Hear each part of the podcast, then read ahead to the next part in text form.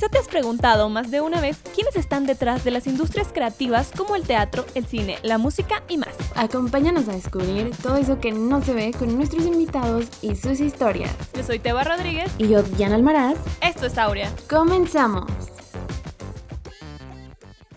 ¡Hey! ¡Qué rock, amigos! Hoy nos adentramos al mundo del stand-up con una mujer talentosísima, conductora del podcast Shishis pa' la banda junto a Patti Vaselis, con quien recientemente estrenó un live de batallas de lip sync titulado Sincroniza la trompa, teniendo diversos comediantes dentro de esta batalla. Ha participado en Duelo de Comediantes por Comedy Central y también en Zona Rosa. Así que sin más, le damos la bienvenida a Ana Julia Yeye. Uh, bienvenida, Ana Julia. ¿Qué tal? ¿Cómo están? Muchas gracias por, por invitarme. Nada más quiero aclarar que Zona Rosa es un pequeño especial Netflix, no vayan a ir a buscar a la Zona Rosa de la Ciudad de México. Y ya todos ahí ya vienen apuntados. O sea, sí ando a veces por ahí, pero no, eh, últimamente no. Porque pandemia, porque COVID. Básicamente. Oye, y cuéntanos un poquito de esto, porque ya como que hemos escuchado bastantes veces que luego los comediantes antes eran godín, ¿no? O sea, eran godines de que o eras publicista o eras este, en marketing. ¿Qué, qué, qué pasa con eso? Cuéntanos un poquito de ese proceso, de cómo saltaste de aquí para allá. Yo soy ese cliché de comediante que antes se dedicaba a la publicidad. Yo estudié la licenciatura en publicidad, esto existe. Eh, y después empecé a trabajar en agencias, en la parte creativa. Me fui siempre por el lado del diseño gráfico. Pues estuve trabajando como siete años de Godín hasta que empecé a hacer stand-up comedy como de hobby, como para salir de la rutina. Y pues eh, me, me, gustó y lo seguí haciendo como hobby, como pues ir a patinar los sábados Así yo iba en las noches a contar chistes en bares y en las mañanas iba a trabajar en una oficina. Y después se volvió muy absorbente, me empezaron a pagar eh, por contar chistes y entonces pues ya se volvió absorbente y hice unas cuentas y dije, yo creo que que ya gano lo mismo de comediante que en la oficina, entonces pues es momento indicado para salirme. Y me salí de trabajar y ahora ya llevo tres años dedicándome solamente al stand-up comedy. ¡Qué increíble! Y vaya, entonces uno sí puede vivir de las artes porque sí, claro que sí. como nos chingan con que nos vamos a morir de hambre. Todos los días, ¿no? Sí, sí se puede. O sea, los primeros años seguramente te vas a morir de hambre, pero eventualmente si lo haces bien, eh, pues se podrá sobrevivir. Bueno, estamos en esos años, Diana y yo, donde nos estamos muriendo. Así, nos estamos muriendo hambre, pero esperamos llegar a estar en el nivel en el que estás. Ya he se, logra, se logra. Todavía, mira, yo todavía estoy sobreviviendo, ¿eh? ¿eh? Porque la gente que ya vive de la comedia ya tiene su propio departamento, ya este, no paga rentas, tiene, ¿sabes? Y yo todavía estoy diciendo, ¿Será que esta semana podré comer? ¿Será que comeré atún o será que me podré pagar algo más chido? Exacto, exactamente. De comida de foráneo aplicándolas. Y bueno, pues ahorita que te tenemos por acá, nos gustaría saber un poco tu punto de vista sobre todo este rollo y asunto que ha habido sobre la cancelación de todo, que ya no nos podemos reír de nada, de qué está permitido de reírte. O sea, Ana Julia, ¿de qué se ríe? Para ti, ¿qué es prudente reírte? Sin pasar como esta delgada línea entre chingar al prójimo y, y pues Yo creo que eh, se puede hacer chistes de todo, de absolutamente todo, todo, todo se pueden hacer chistes, pero la línea de la censura es diferente para cada persona, es decir, no es como que todos nos pongamos de acuerdo y digamos, a ver, no, no, ya no vamos a hacer chistes de judíos, porque habrá gente a la que sí le sigan dando risa a los chistes de judíos, excepto a los judíos. Entonces los judíos van a decir, no, chistes de judíos no. Pero habrá gente defensora de las zanahorias que diga, no quiero que se hagan chistes de zanahorias. Todo el demás humanidad diciendo como, no mames, son zanahorias. Y los defensores de las zanahorias diciendo, hey, no se meta con las zanahorias. Entonces, bueno, lo que quiero decir es que el límite de la censura está diferente en cada, en cada persona. Y entonces está bueno alzar la voz cuando algo no nos gusta o cuando estos chistes ya no están, o sea, hacer chistes sobre que le pegas a tu mujer y que tu suegra es una vieja bruja, pues igual y daban risa hace dos décadas, pero ahorita pues igual y ya no dan tanta risa.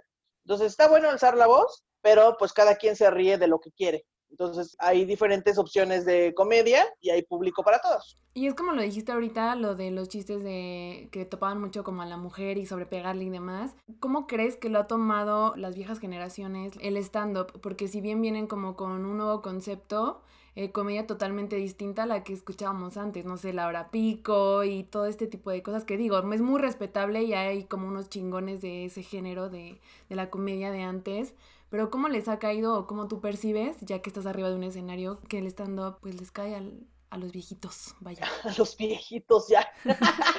Yo así de ya mañana bien censurada, bien cancelada. Este podcast cancelado por viejitos. Sí, sí. sí. Eh, pues mira, yo creo que justo como lo dije hace rato, hay público para todos y en la vieja escuela, o sea, la, la banda que consumía a los comediantes de antes, porque yo también los consumía en algún momento, pero los que iban a los shows de los comediantes de antes, ya llámese Joe González, Polo Polo, Jorge Falcón y toda esta, esta camada, pues igual y, empezaron a, decir como, hey, no sean tan groseros, los estandoperos son muy groseros. Y como, pues sí, o sea, sí decimos la palabra con V, pero también no hacemos chistes de pegarle a tu mujer, ¿sabes? Tal vez tengo un chiste que dice la palabra verga, pero está hablando sobre homofobia. Y tal vez ellos tienen un, un show sin una grosería y son puros chistes de jotitos o de ¿sabes? De hacer menos a los demás. Entonces, bueno, insisto, es una diferente rama, es una rama completamente distinta, es este,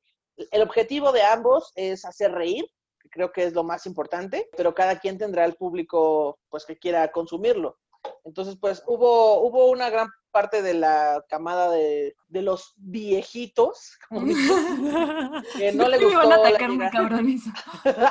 que, que, no le gustó la llegada del stand-up, pero hubo otra que se dio la oportunidad de verlo y decir, oye, pues yo me reía de lo del pasado y está bien, y ahora veo a los stand-uperos y también me da risa. Entonces, pues hay, hay público para todos, o sea, no, no estamos peleados, según yo. Agarrar lo que te resuene. Y es justo lo que, o sea, hablamos ahorita, ¿no? Que sabemos que México también es un país machista y misógino y que muchos de esos chistes a lo largo de los años se han basado como en denigrar a la mujer y a la comunidad LGBT, o como dices en tu podcast, LGBTT-tria, algo así. LGBT, salte. Exacto. ¿Ha sido para ti difícil como abrirte camino como en este medio, justo siendo mujer y también formando parte de la misma comunidad LGBT? A, a mí nunca me ha costado trabajo, o sea, pero yo te estoy hablando desde mi privilegio de que yo parezco vato. Y entonces cuando yo quiero ir a un bar a contar chistes a la mitad de la noche, es menos probable que alguien me viole en la calle, ¿sabes? Este, o que algún compañero se quiera sobrepasar conmigo, es menos probable. Pero eh, pues esto sucede en todos los ámbitos. O sea, también si quieres dedicarte a la música y tienes que ir a bares a abrir un show o tal, pues también te expones porque la ciudad es violenta y hay inseguridad y así. Entonces, bueno, fuera de esos temas de violencia, algo así como que los propios comediantes me hayan puesto una traba para que yo ya no pudiera seguir, no, o sea, o que alguien me haya hecho una grosería por ser, por pertenecer a la comunidad y ser lesbiana, tampoco. Un, un bloqueo así de fuerte, no, pero pues siempre está el problema de que tienes que ir a dar shows en bares a las 10 de la noche entre semana, ¿no? Y tienes que regresar en, taxi sola. Eh, pero fuera de eso, otra traba, no, a mí nunca me ha pasado nada de eso. Qué bueno, la verdad que bueno, porque como que aquí en este podcast lo que Diana y yo siempre hablamos es justo eso, porque a nosotras sí nos ha pasado así cañón el hecho de que por ser mujeres y estar en este medio, pues, pues sí te denigran, o sea, sí te dicen que no puedes y no sé qué, y es triste, ¿no? Y al final creo que lo chido es como juntarte con esas mismas mujeres y crear como esta comunidad y esta sororidad que pues al final está chido y en lugar de tirarte nos apoyamos y todos vamos para arriba, ¿no? Claro, que, que por ejemplo, eh, yo, yo decía, a mí la, la, única vez que me han este como puesto un bloqueo, los único bloqueo que yo veo es que a veces a los clientes, o sea, si un empresario quiere contratar un show de stand-up y tiene 10 opciones, de las cuales 8 son mujeres y 2 son hombres, que esto es un, un caso irreal, normalmente son mayoría hombres, eh, este empresario normalmente no elige a las mujeres porque él tiene la idea de que las mujeres no dan risa. Entonces dice, no, como prefiero irme por un hombre, aunque yo no conozca a ninguno de los comediantes, prefiero irme por un hombre porque sé que es más probable que dé risa. Entonces esta es una idea común,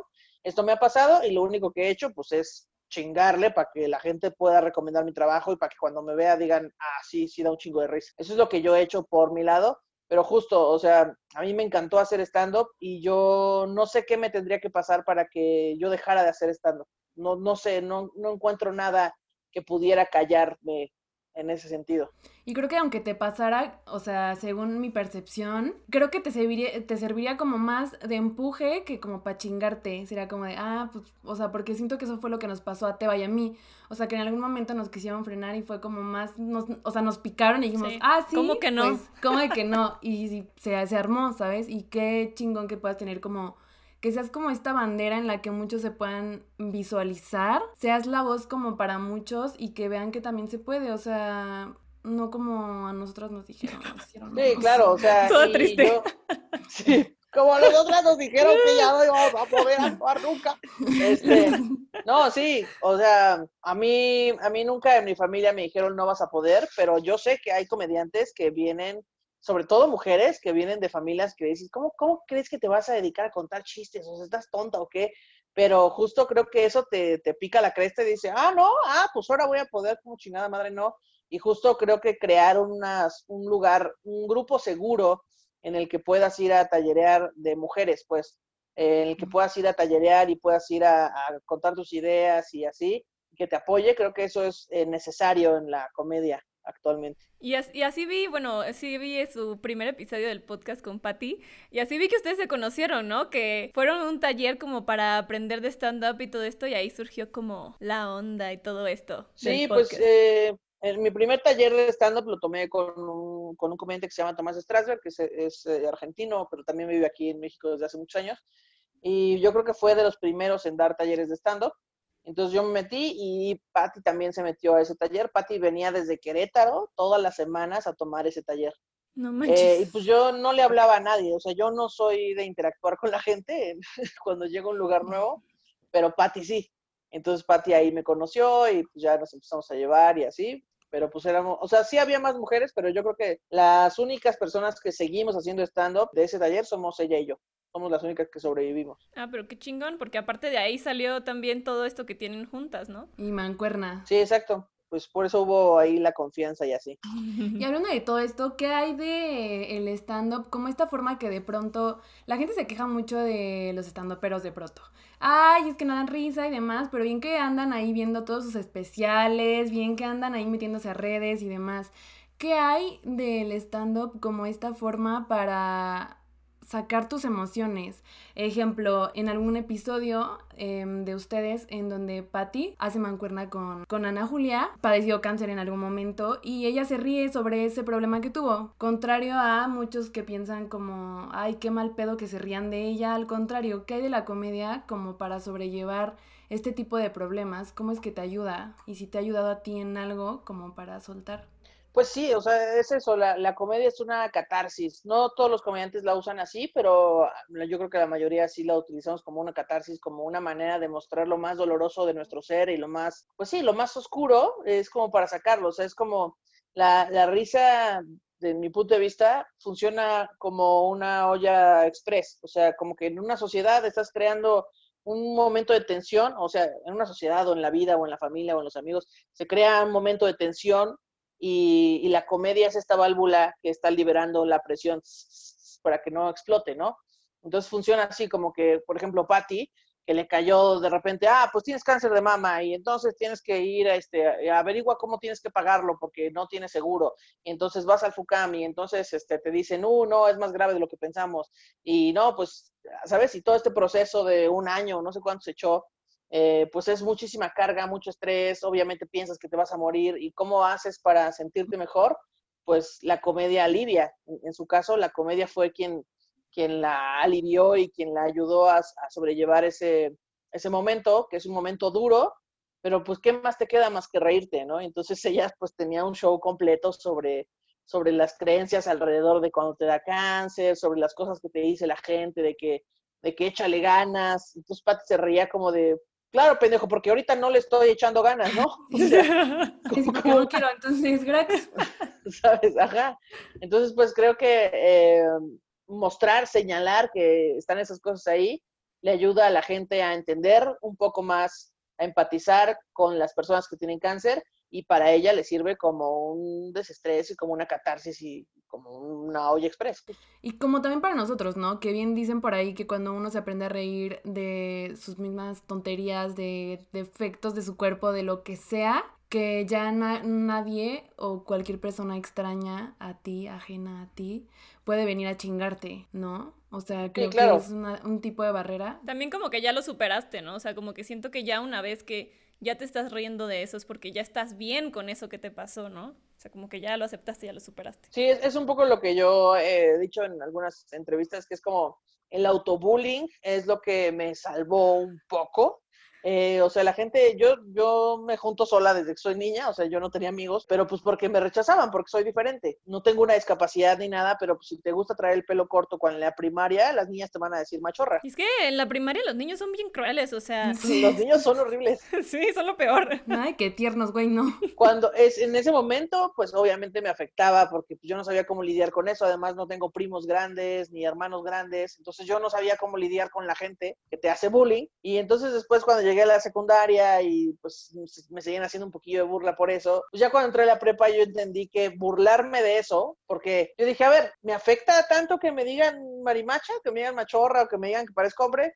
Pues no, H, sí parezco, ¿y cuál es el problema? Pues así me gusta vestirme, ¿sabes? Entonces es como, si yo me burlo de lo que ellos me van a decir antes de que ellos lo digan, es como desarmar al agresor. O sea, claro. ya no me pueden decir, ya no hay nada que me puedas decir que yo no me haya dicho antes. Exacto, creo que es algo de lo que a mí me ha funcionado. Yo en la cuarentena, o sea, tuve que probar de todo tipo de comedia, ¿sabes? Sobre todo estando peros. Y como que hubo un tiempo en el que me acomplejaba mucho, como de, güey, soy súper flaca y así que todo el mundo me chingara. Y le consta a Teba porque Teba vivió el proceso conmigo. Sí. Y acá rato me chingaban de, es que está súper flaca. Y es que, ¿dónde están las nalgas? Y es que, no sé qué. Y yo, ya llegó un punto en el que me empecé a reír y dije, güey, mira, o sea, mira, hermana, es lo que hay. Y, y pues yo no escogí, o sea, yo llegué tarde a la fila de, güey, voy a entregar, aquí está la fila de las chichis, aquí está la fila de las nalgas. Güey, yo llegué tarde a esas pinches filas, o sea, esto es lo que hay.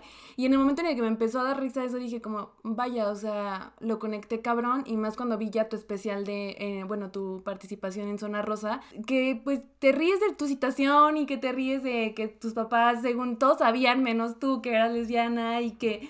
Y digo, güey, pues sí, o sea, y creo que reírse de uno mismo ya empieza a aliviar esos pedos porque, y le consta a cómo me costaba trabajo de, ay, güey, es que no mames, otra vez me dijeron y que mi cuerpo y demás. Y yo la regañaba y le decía, Diana, o sea, ¿qué te importa la opinión de ellos? O sea, también te están hablando de un extremo a otro extremo, o sea, no está chido y eh, algo que una vez leí así como en Facebook, una pendejada que vi, fue como de si no puedes, o sea, si haces un comentario sobre la apariencia de alguien, que esa persona no pueda cambiar en cinco segundos o cinco minutos, no lo hagas. Si tienes lechuga entre los dientes, ah, díselo, güey pero estás gordo, o ay, estás muy flaca, ¿qué te pasó? Perdiste tantos kilos, pues te vale verga, güey. Ay, perdón, pero. No, claro, o sea, pues es que, es que sí, yo creo que es un proceso de aceptación, porque a lo mejor a ti te decían, ay, estás muy flaca, y en algún punto tú decías, claro, y seguramente intentaste cosas para no ser tan flaca, ¿sabes? Seguramente, en tu pasado. Pero llegó un punto en el que descubriste que esta soy yo, este soy yo y si quieren, esto es lo que hay y se chingan y estoy feliz con mi cuerpo, listo. Entonces creo que la aceptación es el primer paso y después hacer los chistes. Porque si haces los chistes antes de la aceptación, entonces solo te estás dañando a ti mismo, güey. claro, a mí me encanta ser así de flaca y parezco un espagueti. Uh, ¿Sabes? Es muy doloroso, pero si te aceptas... Creo que ya pasé, y creo que pasé por esas dos etapas, o sea, en reírme antes de aceptarlo, y decía, güey, todo mal, todo mal con esto, lo estoy haciendo mal. Y después que dije como de, mm, pues mira, esto es lo que hay. Y ya me reía y decía, güey, ¿cómo, le, ¿cómo es que le pueden hacer? Porque quizá nosotros, yo te digo algo, igual y para muchos que nos estén escuchando en este momento se escucha tonto, mi cuerpo. Pero qué tal que reírse de algo más cabrón como lo es, no sé, o sea, problemas o, no sé, X cosa que sea igual y más grave que un pinches nalgas, ¿no? Que no tengo. Claro, hay un comediante que tenía un especial en Netflix y ya, creo que ya lo quitaron, se llama Doc Stanhope y al final de ese especial tenía un chiste sobre cómo le ayudó a suicidarse a su mamá. Así. Y esto era un dato completamente real, es una anécdota real. Y entonces la gente decía, wow, yo no sé si podría bromear sobre cómo le ayudé a suicidar. Es más, yo ni siquiera sé si le podría ayudar a mi mamá a suicidarse. No, no sé por qué me dio risa, pero me dio risa. Sí, y él decía, tranquilos, es gracioso. Y cuando lo contaba, en efecto era gracioso. Pero era gracioso porque pues no es tu mamá, y cuando él te lo está contando, lo cuenta pues justo desde una parte en la que él ya superó todo eso y pasaron muchos años para que él pudiera contar esto de manera graciosa, pero para él es un es un aliviane, es un es, es justo abrir la válvula de la presión para sacarlos como fue algo que lo marcó, fue algo duro pero ya lo sacó y lo sacó en forma de risas y qué chido. Entonces, pues creo que depende del proceso de cada quien. Y luego como espectador, tú sí te quedas, cuando sacan un chiste así te quedas, ay, o sea... me río o no me río, pero... Pero me río y empiezas a ver a los demás a ver si se están riendo y están igual con la misma cara de incomodidad que tú, de que no saben si reírse o no. Sí, claro, si lo está contando en un, en un, escenario y en un especial de Netflix, por favor ríete, de eso se trata, él ya lo contó muchas veces antes. Y aparte era algo que yo veía como con esta variedad de comediantes que, que ahora ya tenemos, de estandoperos, que creo que no hay nada más terrible que evadir o excluir de tus chistes a cierto grupo de personas porque es como una forma en la que tú haces como que no los estás viendo, como que los haces invisibles. O sea, igual y mañana parezco cancelada por soportar esta idea, pero, pero se me hace lo más real del mundo. O sea, porque si yo tuviera o si yo padeciera algo, si, no sé, cualquier tipo de cosa, me gustaría que se rieran también. O sea, ¿por qué? Porque pues, eso me hace ser visible ante los ojos de muchos que llevan años haciendo como que no existo, o que llevan tratándome distinto por ser distinta o por ser, por ejemplo, flaquita, ¿no? Claro, o sea, es como, es como Malcolm, como Malcolm el del medio, en la, serie. Ahí, en esa serie hay un niño en silla de ruedas. Y al niño en silla de ruedas lo llevan a la peda, lo llevan a la fiesta, hace travesuras, se pone pedos, se liga niñas, pero con sus amigos, con Malcolm, que es su compa y Malcolm sabe que es un güey completamente normal, solo que está en una silla de ruedas y no puede hablar bien. Pero entonces eh, hace las mismas cosas que el resto de los niños. Pero el resto de la gente es, lo trata como, ay, pobrecito, este güey está en su silla de ruedas, pobrecito, no, no, no le gliten, ¿sabes? Entonces él es como, pues no, no estoy pendejo. O sea, sí entiendo. O sea, si no hablan sobre esta persona, solamente se va a sentir más aislada de lo que ya puede estar aislada, ¿sabes? Exacto. Entonces, pues, creo que hacer chistes incluyendo a estas personas también está chido. Exacto. Y creo que ese es como un poco el toque distinto que al menos yo percibo de la comedia de antes a la nueva comedia, que ya incluyen como muchísimo más, ya hay muchísima más variedad y como tú lo dijiste, que ya puedes, ah, bueno, no me gusta el A, me voy al B o el C o el D, pero pues ya tengo más opciones como para hacer y que mejor que alguien te incluya en sus chistes y demás que además es como, eh, alguna vez esto me enseñó Gloria Rodríguez, Gloria Rodríguez también es una gran comediante y es, fue mi maestra, y entonces ella me decía como, o sea, si, si te importa no agredir a la gente, entonces no hagas chistes sobre la víctima, chistes sobre el victimario, ¿sabes? Entonces, sí puedes hacer chistes de personas en silla de ruedas, pero en vez de señalar del pendejo que está en silla de ruedas, porque no es ningún pendejo, está ahí por alguna razón, haz, haz chistes sobre eh, la sociedad que lo trata como estúpido, haz chistes sobre que no hay rampas, hay chistes sobre que la gente piensa que no cogen, ¿sabes? Este tipo de chistes que son para señalar el error, para señalar la sociedad y no a la persona vulnerable, entre comillas, ¿no? Y es que eso pasa mucho, como dices, ¿no? O sea, la diferencia entre la comedia de antes y la de ahora. O sea, ahora siento que se incluye todo, pero yo cuando veo a un comediante así, que voy a un show de stand-up o algo así, yo no me siento ofendida si llega a ser algo para mí, ¿sabes? Antes sí sentía que como estos chistes hacia la mujer, sí me sentía ofendida, como que yo decía, o sea, por, pero ahora lo hacen, no sé si es la manera distinta o, o qué es lo que pasa ahí. Pero digo, pues me da risa, o sea, y, soy fan de la cotorrisa también y justo hacen ese tipo también de, de chistes, ¿no? Raros y de síndrome de Down, de niños con síndrome de Down y dices, ah, caray, o sea, esto debería reírme, pero al final dices, pues sí, o sea, no se están burlando por ser malos, sino porque es comedia y a veces tenemos que aceptar que es así. Y, depende del contexto. O sea, yo, por ejemplo, el otro día estaba platicando con unos comediantes, entonces estaban hablando en serio sobre que en el COD, no, no es cierto, Pati Navidad, perdón, Ninel, perdón, Ninel. que seguro nos está escuchando. Seguramente. Sobre que Pati Navidad ahora está conspiranoica, creyendo y apoyando a Trump porque piensa que Trump está, va a desmantelar una red de pedofilia. Pensé que ibas a decir lo de la toalla y dije como, otra vez ah, la toalla. No, no, no. Y entonces están hablando sobre esto, sobre la red de pedófilos y sobre si Trump la va a desmantelar y la, la, teoría y no sé qué. Y entonces yo de repente, cuando hubo un silencio, les dije, oigan, ¿y si mejor matamos a todos los niños? Y entonces los, los comediantes quedaron en silencio por un segundo y después se cagaron de risa porque entendieron que obviamente es un chiste, que yo en ningún momento promovería matar niños, ¿sabes? Y entonces ellos mismos empezaron... Por, Ana Julia cancelada por... Claro, y ellos mismos empezaron a, a, echar ideas como, claro, como Herodes, y a lo mejor ahí viene el nuevo Mesías, y ¿sabes? Empezaron a hacer chistes. Y cuando yo salí, le dije a mi novia, oye, te das cuenta que si alguien hubiera grabado esto y hubieran agarrado la parte donde yo digo, y si matamos a todos los niños y los suben a redes sociales, mi carrera se acaba en este momento, porque la gente comentaría diciendo, ¿en qué contexto es gracioso matar a todos los niños? Y yo no tendría cómo explicarles que en ese contexto sí era gracioso. No, es que eso, eso, eso Yo aquí riéndome. es como raro.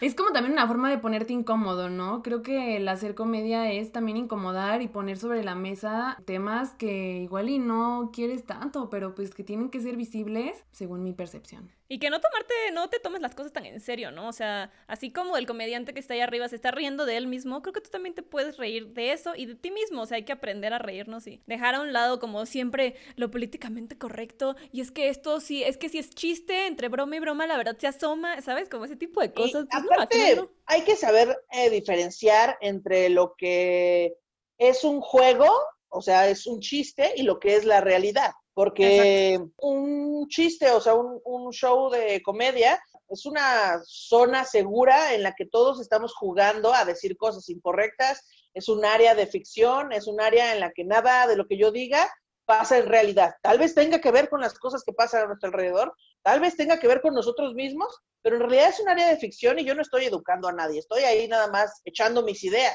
¿Sabes? Es como si vas al cine y entonces ves la película de Ted Bundy y de repente sales y matas gente. No, eso no pasa porque la gente entiende que cuando estás dentro del cine, estás dentro de un área de todo lo que va a pasar en la pantalla, es una historia que alguien me va a contar. No significa que sea la realidad, ni me está diciendo qué es lo que yo tengo que hacer, o sea, hay que saber también la diferencia entre, entre la zona de juego y la, la realidad. Es un poco como lo que decían, ¿no? De las series de narcos. No, es que si tú ves muchas series de narcos, porque hubo un tiempo, por ejemplo, que a mí me encantaban. Y yo creo que mi mamá de repente lo percibía como de, siento que mi hija va a ser bien buchona, LB, ya de grande, bien matona, o no sé. Y yo como de, no, o sea, pues solo es entretenimiento. Y ya, no me lo tomo ni personas. No, es que las personas dicen que los actores, los que, los que trabajan ahí, sí se vuelven así. Y que sí se creen mucho el papel. Y entonces de Mm, no, yo, yo no depende de cada persona. Sí, no, o sea, el entretenimiento es entretenimiento y entonces, eh, pues yo puedo hacer una película sobre un viejo que le gusta oler los calzones de las niñas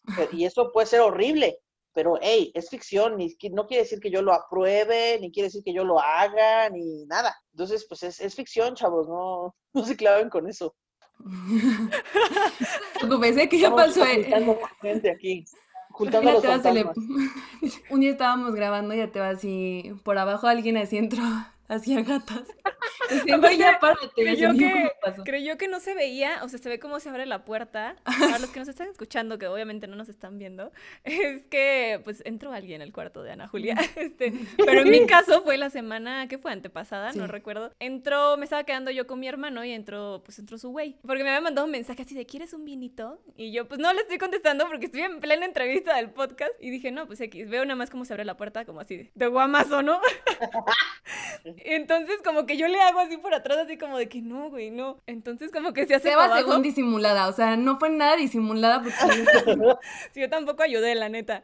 Pero nada más se ve como de este lado aquí una cabecita sonriendo y viendo hacia la cámara. sí, agachado. Y arrastrándose yo así de no, güey, no quiero vino, gracias. Cosas de cuarentena. cosas que solo pasan en cuarentena, así que. Y cosas de la cuarentena.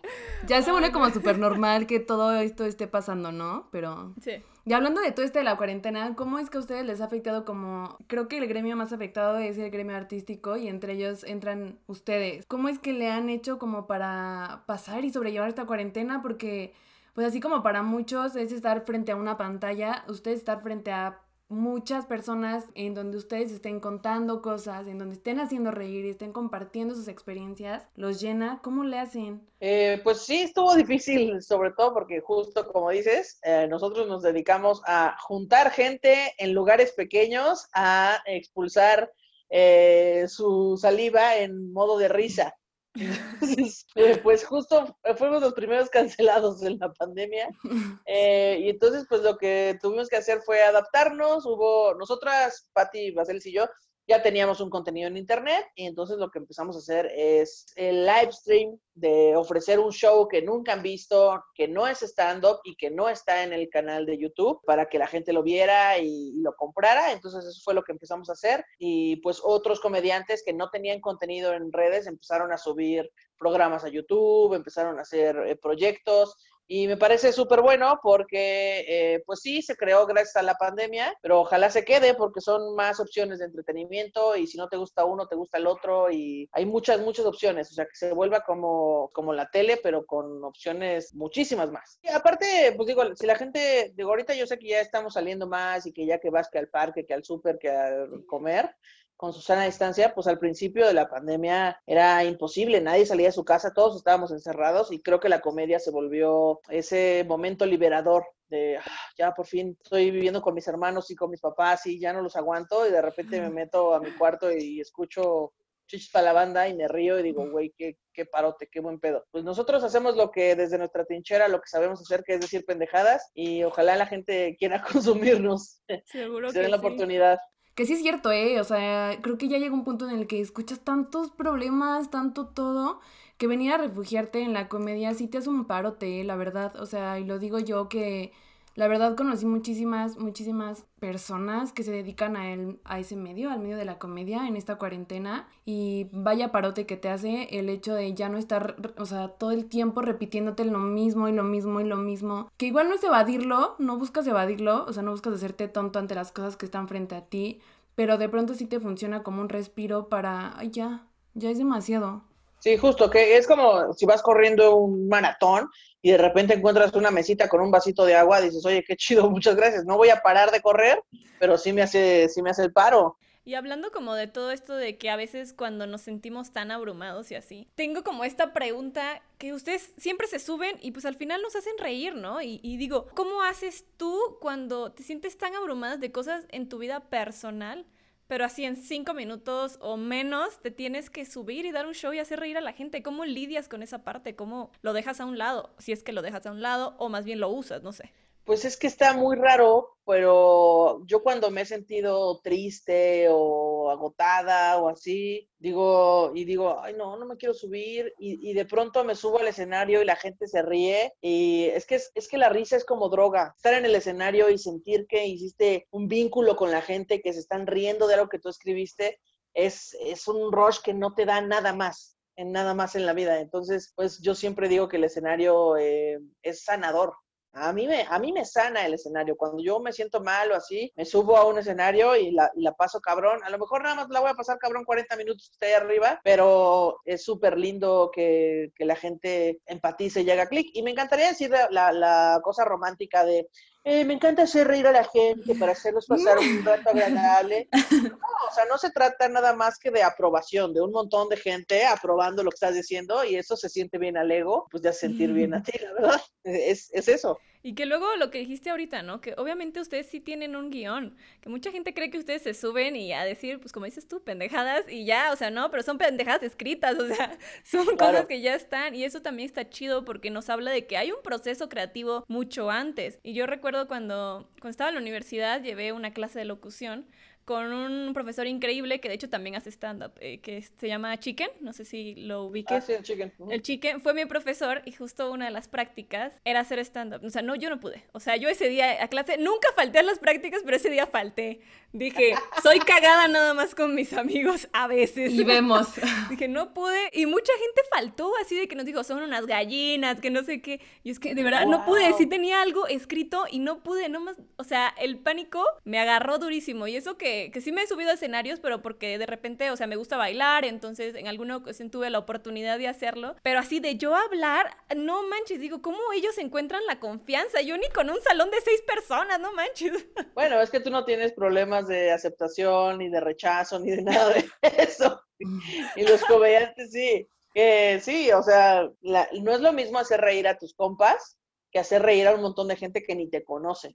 Eso parece que es el reto más difícil, ¿no? En cuanto logras hacer clic con un grupo de gente que no tiene idea de quién eres, eh, y que está asumiendo y suponiendo un montón de cosas de ti, eh, me parece que ese es el gran reto y eso es lo que nos hace sentir chingones. Pero pues después te bajas el escenario y te vuelves la misma persona de siempre, ¿verdad? El mismo grano en la arena.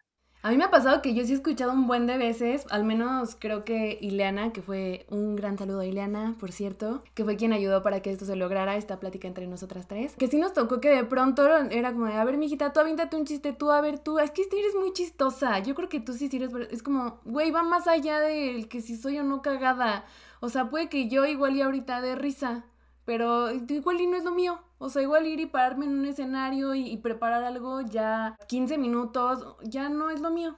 O sea, igual y soy cagada, no sé. Y que ya me ha tocado muchas veces de, ay, es que él, ay, él debería ser comediante, vieras cómo es de cagada. Es como de, no, o sea, no es así de, así de bote pronto lanzarte. Es como, güey, sí tienen preparación y, y, y tiene un background que yo siempre les digo, ¿quieres, ¿quieres dedicarte al stand-up? Inténtalo. Súbete a los escenarios. Hay escenarios eh, que se llaman Open Mic, donde te puedes subir de manera gratuita a probar tus cinco minutos y probablemente vas a conocer más comediantes y vas a conectarte. Si lo quieres hacer, inténtalo. No estés esperando que alguien llegue y te diga, wow, eres súper gracioso, te estaba buscando. Eso no va a pasar. ¿Quieres hacerlo? Hazlo. O a lo mejor eres una persona muy cagada, pero no te gustaría nunca subirte al escenario y también está súper respetable. Tampoco, tampoco es a huevo, pues que la gente se dedique a lo que se quiera dedicar, pero que si se quieren dedicar a la comedia lo intenten porque pues sí necesitas tablas, no nada más el talento. Exacto. Oye, ¿y alguna vez te ha tocado que te subes al escenario y que nadie se ríe? O sea, que ay, ¿cómo la pasas? ¿O qué haces por dentro como para no desanimarte? el chiste que sigue es peor, güey. Pues te, quieres morir, te quieres morir en ese momento. Básicamente. Claro que me ha pasado. Me ha pasado eh, y pues, pues pasa, estás ahí tratando de conectar con la gente y de pronto la gente no conecta, no te quiere escuchar o no te entiende o no entiende la referencia o simplemente no está de humor, o no sé, un montón de cosas. Yo siempre digo que el 90% de la culpa de que no se rían en un show es del comediante. Hay otro 10% de cosas que pues podrían ser mejores para que la gente se ría, pero el 90% es tu culpa. Y entonces me parece que eso es lo que a mí me gusta de hacer stand-up comedy. Porque en el stand-up comedy, si yo fracaso, es 100% mi culpa. Y si yo triunfo, es 100% mi triunfo. Entonces, pues hay veces que no vas a reír, no, no te no, vas a hacer reír a la gente, pero eso como que te regresa los pies al, al suelo. Te dice, a ver, no te creas mucho, no eres nadie, no eres famosa, nadie te conoce y al chile no das risa. Entonces es tu ego diciéndote a dónde vas. Y creo que es necesario para, pues para no sentirte súper mamila. Esta pregunta me gusta hacerla, ya la he hecho en varios episodios, pero me gusta porque creo que es un, punto de vista distinto de cada persona que la contesta. ¿Qué pasa cuando entras en un bache como de sequedad mental? y que ya no sabes para dónde, no sé si igual y terminaste un show y no te fue tan chido y que dices, puta, y ahora cómo regreso a mi estado, pues chido, a este ánimo, a nutrirme, a, a darlo todo. ¿Qué es lo que tú haces o qué es lo que te funciona a ti? Pues tienes que volverlo a intentar, pero pues intenta hacer cosas diferentes. O sea, si ya llevas varios shows en los que no has dado risa, pues entonces tal vez el pedo si eres tú, ¿no? Entonces tal vez tienes y que... no es lo tuyo. Tal, vez. Entonces tal vez tienes que acercar a otros comediantes y decir, oye, güey, ¿qué viste mal? O... Y no a los mismos comediantes de siempre, a comediantes diferentes y a lo mejor te van a decir puntos de vista diferentes. Y si cambiando eso puede ser que ya salgas de ese bache o puede ser que nomás no lo logres, si nomás no lo logres, pues ya tampoco, o sea, si ya llevas tres años intentando y nomás nunca lo has logrado, pues igual y no es lo tuyo, ¿no? O sea, igual y te puedes dedicar a producir shows. Aprenden a soltar, amigos. Sí, aprenden a soltar. O sea, pero tampoco intenten lo mismo, porque hay gente que yo los he visto que van a Opens durante tres años y durante los tres años cuentan el mismo chiste dicho del mismo modo. Tu güey, o sea, el, Open es para probar y si no funcionó así, dicho de este modo, pues dilo de manera diferente o cambia las palabras o cambia el remate. Pero pues, también es que hay gente bien aferrada. Entonces, si intentas y cambias cosas y no te funciona, pues entonces tal vez tienes que dedicarte a otra cosa. Pero yo creo que siempre. Tal vez publicidad. O sea, vez. y siento que mucho, muchas de las cosas en las que ustedes se basan pues son experiencias personales, ¿no? Y que de repente yo me detengo un poquito y digo, ¿de dónde sacan tantas cosas que les pasan? O sea, mi vida no es tan interesante como la de ellos que se encontraron con no sé quién y pasó lo otro y terminaron en Oaxaca y ¿sabes? Cosas así bien locas que luego dices, no manches, se lo estará inventando. Y, el comediante así, ya sé que están pensando si me lo inventé, no, no me lo inventé, esto pasó, es real. Yo sí ¿Qué onda? ¿Pasa algo con los comediantes que siempre le pasan cosas loquísimas? Porque de verdad, mi vida no es así de interesante. ¿O es ficción? Ya dinos la verdad. No, pues bueno, en realidad yo considero que soy una persona a la que no le han pasado muchas cosas. Eh, o sea, yo no soy muy fiestera, yo casi no tomo, yo no me meto drogas, ¿sabes? Entonces yo siento que soy súper aburrida. Eh, Así de yo no hago amarres. Yo no, hago amarres, no compro palomas en el mercado de San Juan. Así de, Pero yo creo que lo que ocurre con los comediantes es que estamos alerta de todas las cosas que nos pasan. Y hay gente a la que le han pasado muchas cosas, pero pues o ya no se acuerda o, no puso atención a los detalles y los comediantes todo el tiempo estamos pensando en, ¡qué verga! Esto está rarísimo. Y estamos pensando en comedia. Todo para el show. Entonces, cuando te pasa algo malo, dices, ¡huevo! ¡A huevo! ¡Qué bueno que pasó esto! Porque lo voy a subir al show. O sea, algo más. Necesito drama en mi vida. Ajá, como que siento que nada más ponemos un poco más de atención en esos detalles, pero pues a todo el mundo le pasan cosas y no siempre son de anecdóticos, o sea, hay veces son cosas de observación o que son solo un punto de vista, eh, entonces pues hay, hay de todo. Y yo creo que con esto vamos cerrando un poquito esta gran conversación. Creo que es bien importante que de pronto. Ay, me voy a escuchar súper mamadora, amigos, una disculpa, pero creo que en un mundo en donde ya todo el mundo se la vive de malas y demás, la risa es creo que el instrumento que nos puede salvar de muchas, por no ser específica en una. Entonces, creo que yo al menos con eso me voy. Que también dejemos a un lado el cancelar a todo mundo, nada más porque hoy amanecí de buenas o de malas y hoy pues tú no me caíste bien y tengo ganas de cancelarte y pues ya te chingaste, porque ahora las redes son un arma muy, muy poderosa para hacerlo. Así que creo que también hay que dar un poco de libertad, como para que el otro se exprese de la manera que quiera, obvio, sin tampoco pasarse de lanza, ¿verdad? Tampoco bien lo vayan a tomar y ya mañana yo bien cancelada, a LB, ¿no? Pero si no te gusta, hay un botón que dice dejar de ver y punto. O sea, tan fácil como eso. Y pues nada, o sea, creo que yo sí me quedo con que la risa sí te salva. Las personas que hacen reír, lo agradezco infinitamente, no por echarte flores ni nada. Creo que se agradece que seas parte de esas personas que lo hacen, porque al igual que muchas otras profesiones, ayudan y complementan a todo esto que igual ahorita nos está como abrumando muchísimo. Y que muchos creemos que no somos indispensables, ¿no? Y que igual y te pasó en algún tiempo esta cuarentena, pues no tengo shows, no tengo nada que hacer, realmente es el camino, ¿no? Como hablábamos en un episodio con, con un saxofonista, Jonathan Arellano, nos decía, pues sí, o sea, quizás el arte no es el camino para mí, porque ¿quiénes son los indispensables? Los doctores, este, los ingenieros, no sé, todo este tipo de, de profesiones, pero al final nosotros todos somos artistas y sí somos indispensables y pues sí, muchas gracias por hacernos reír, porque es algo increíble, si no todo sería gris. Y pues sí, amigos, aprendemos a reírse porque la neta, estar de amargado y agarrarse todo al pie de la letra, no, o sea, hay ocasiones en las que sí, pero cuando estamos en un ambiente de comedia, de stand-up, de pasarla bien, creo que hay que aprender a soltar, a reírse, a relajarse, porque si no, así bien pinches rígidos toda la vida, pues no, no está chido. Claro, además, este, como decías de, tal vez la o sea, tal vez las artes no son las indispensables, pero pues la gente que no estuvo enferma, ¿qué se la pasó haciendo en su casa? Leyendo libros, escuchando música, viendo películas. Entonces, pues creo que el entretenimiento es indispensable. Eh, y pues ya nada, muchas gracias por invitarme, consuman comedia, eh, diversifiquen sus opciones de entretenimiento, gracias por apoyar a la banda y ay, había algo más que iba a decir y lo olvidé para siempre. Eh, yo eres de mi team, así de eso, mamona, ya me siento súper identificada, como, voy a mí todo el tiempo se me va, o sea, estoy en plena entrevista y tenía una pregunta muy buena y de repente es como, ah, cerebro seco. me olvidó. Sí, exacto, entonces eh, pues nada, apoyen, apoyen la comedia siempre y pues nada, síganme en redes sociales. Eh, ah, ya me acuerdo lo que te iba a decir antes, perdón. Eh, sobre la cancelación, está muy bien alzar la voz y decir que hay cosas que ya no está bien decir y que hay cosas que, mm, que ya hay que darle una doble pensada. Si eres comediante, dale una doble pensada a tus ideas, no te vayas con el chiste fácil. Y por otro lado, si hay algo que no te gusta, no lo veas. A mí tampoco me gusta enamorándonos y no lo veía. Listo. Y entonces, eh, no es como que hay que verlo para decir, para poder criticarlo. No, si no te gusta, no lo veas y ya. Eventualmente dejará de existir si es que a mucha gente no le gusta. Eh, y qué cosas que quiera anunciar. Sí.